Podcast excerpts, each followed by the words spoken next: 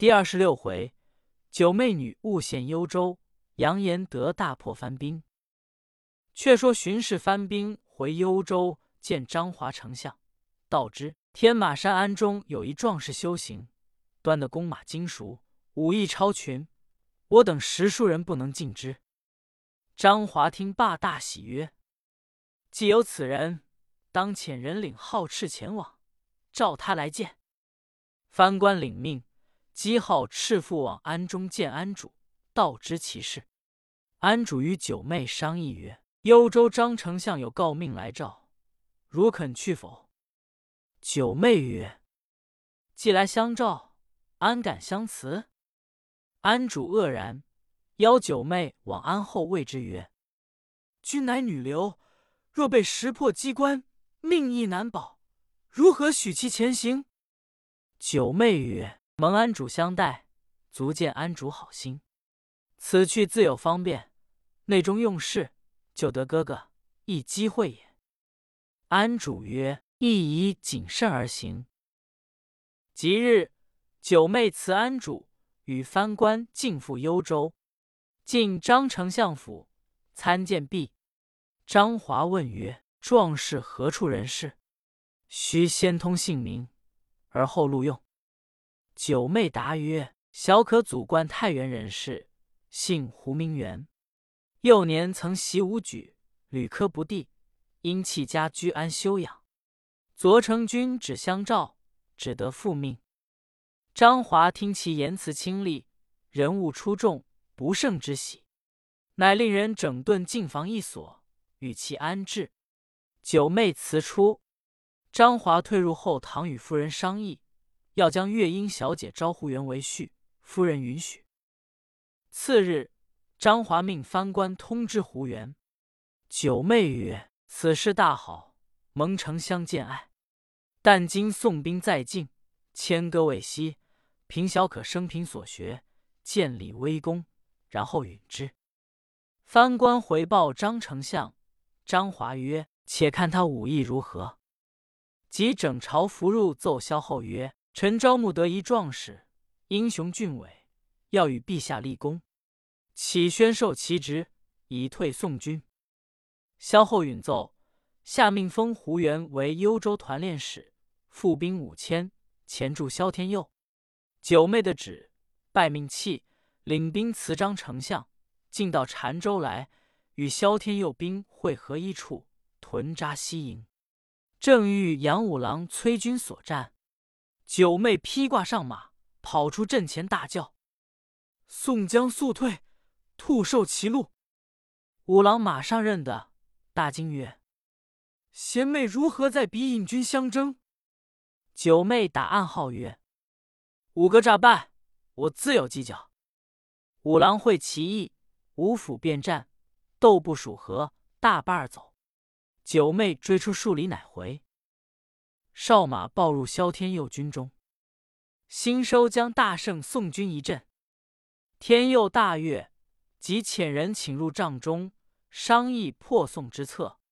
营里番兵有认得九妹者，密谓天佑曰：“此人前日在宋阵中看六郎首级。”元帅须用提防。天佑大惊，遂令番众拿下胡元。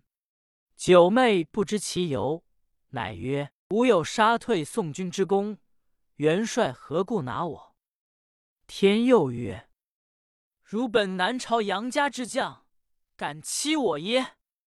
不由分说，将囚车献了，遣军孝解回幽州见萧后，具奏其情。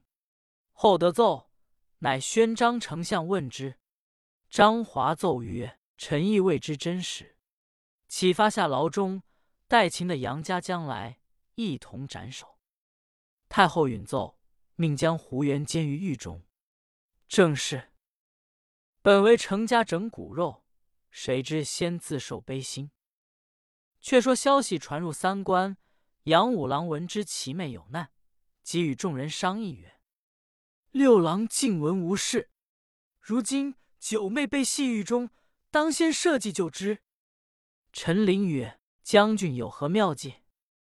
五郎曰：“幽州又恐西藩，实唇齿之邦，吾诈作西番人马前去相助，萧后必信，从中举事，可救之矣。”陈琳曰：“此计极妙，本官先去，无意引军于中路相应。”五郎分部已定，扯起西番旗号，步军来到幽州，遣人通报萧后。萧后下命使臣宣西番国统兵主帅入见，杨五郎承命，进于金街，称呼毕。萧后曰：“有劳将军，跋涉风尘不易。”五郎曰。西番国王以娘娘与南军交战，胜负未决，特遣臣步兵相助。萧后不胜之喜，即令设宴相待，轻举三金，赐机甚厚。五郎曰：“君增事紧急，臣明日当出师以破宋人。”太后曰：“远来疲乏，尚待数日而行。”五郎谢宴而出，在城南扎营。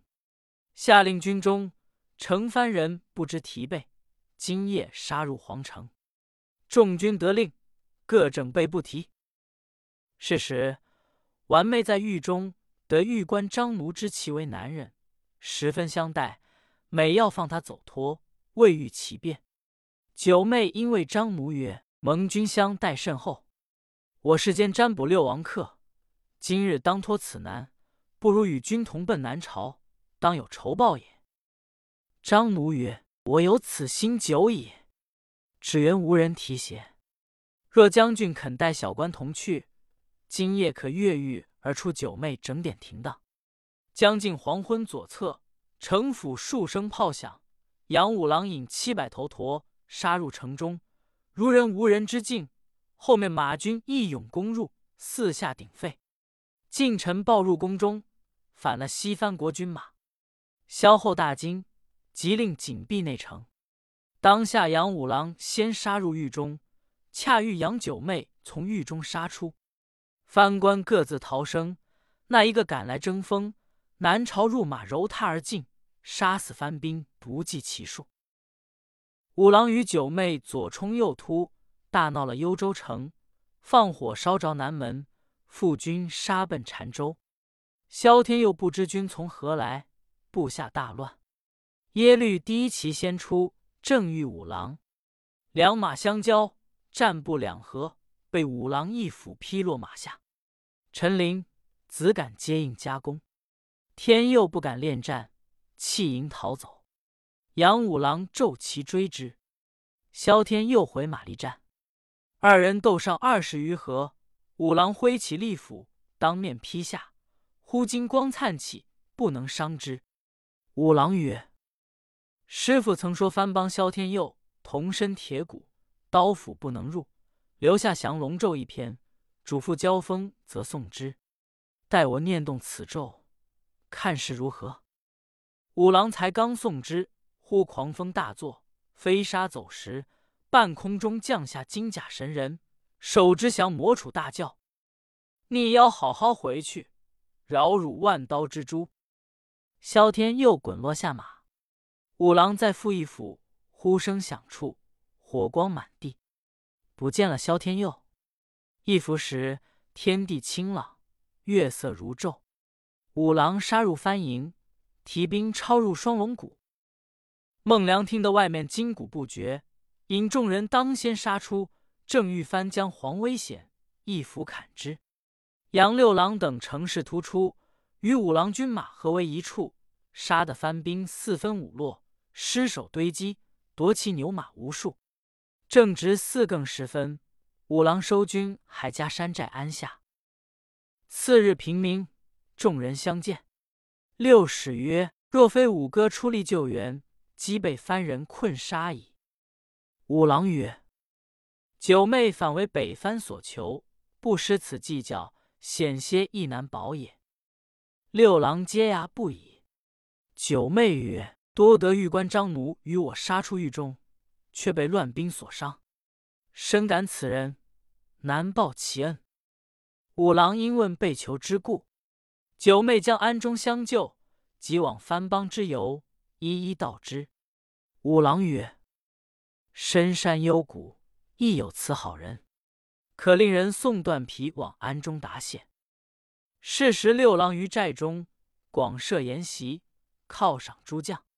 酒至半酣，五郎曰：“贤妹依前回去奉侍母亲，我亦领众转五台山。六弟用心守此三关，既无负之志。”九妹领诺，九霸即辞行。六郎亲送兄妹离寨数里之程而别。不说九妹与五和尚自回，且说六使回至寨中，遣人送万里云还八王。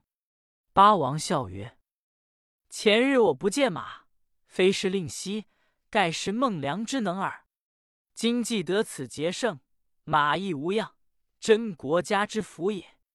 可令杨六将军下令军中整饬戎武，谨守三关，招募英雄，为进取之计。”话分两头，却说来真宗闻捷报，杨俊马大胜，番兵。与八王议曰：“六使新建奇功，当何以报之？”八王曰：“陛下须赐以犒军之札，后再立功，方升官职。”帝允奏，即遣使臣击花红断匹，前一家山寨，犒劳六使部下诸将。不提。是日朝散，王钦归至府中，自恩曰：“杨家有此英雄。”如何能遂无志？一时无计，遂请谢金吾来商议。差人去不多时，邀得谢副使到府中，分宾主坐定。茶罢，谢副使起曰：“不知枢密见诏，有何教诲？”王钦答曰：“下官蒙主上顾宠，八殿下屡怀不平。前日下官因公务过吴宁府，至滴水天波楼前，不曾下得马。”被杨家大辱一番，待奏圣上知之，八殿下又来放对，没奈他何，思量不如辞官归乡，杜门不出，省得吃此烦恼也。谢金无笑曰：“王大人何以自堕其志，竟至如此？今朝中先朝旧相已皆调谢，只有我数人而已。虽八殿下权势尊龙。”然不理政事，杨家父子并作无头之鬼，一门为寡妇耳。先帝在日重其恩典，起立吴宁府、天波楼以引诱之。当今主上，您以此当事呢？下官视往过之，若鼻行改则止，不然即令手下拆之。王钦暗喜曰：“终我计矣。”复以言机之曰：“谢副使休要争贤气，若拆其楼，杨令婆必来相闹。圣上为他做主，我等反受如矣。”金吾曰：“且看下官为之。圣上若问，吾自有计策答奏。”王清阳亦然之，因留酣饮。日晚，金吾辞去，王钦直送出府门而别。